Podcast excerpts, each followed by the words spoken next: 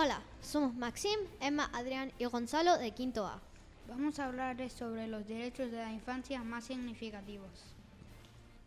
1. Derecho a nacionalidad y nombre. El derecho a disponer y disfrutar de un nombre y de una nacionalidad desde su nacimiento.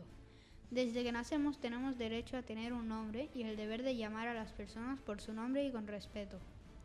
Derecho a igualdad. Todos los niños y niñas son diferentes, pero todos tienen el derecho a que los traten de igual manera y el deber de respetar a los demás sin importar nuestro color de piel, sexo, lengua, religión, aspecto físico, para aprender y crecer como personas.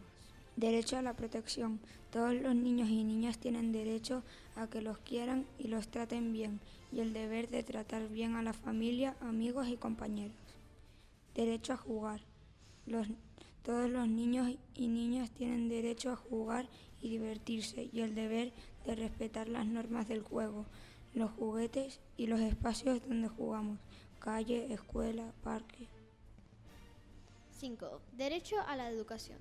Todos los niños y niñas tienen derecho a ir a la escuela y aprender, y el deber de respetar a los compañeros, maestros e instalaciones. 6. Derecho a la salud. Todos los niños y niñas tienen derecho a que los médicos les atiendan y curen cuando estén enfermos y el deber de visitar periódicamente al médico para, revisarse, poner vacunas. Derecho a una vivienda.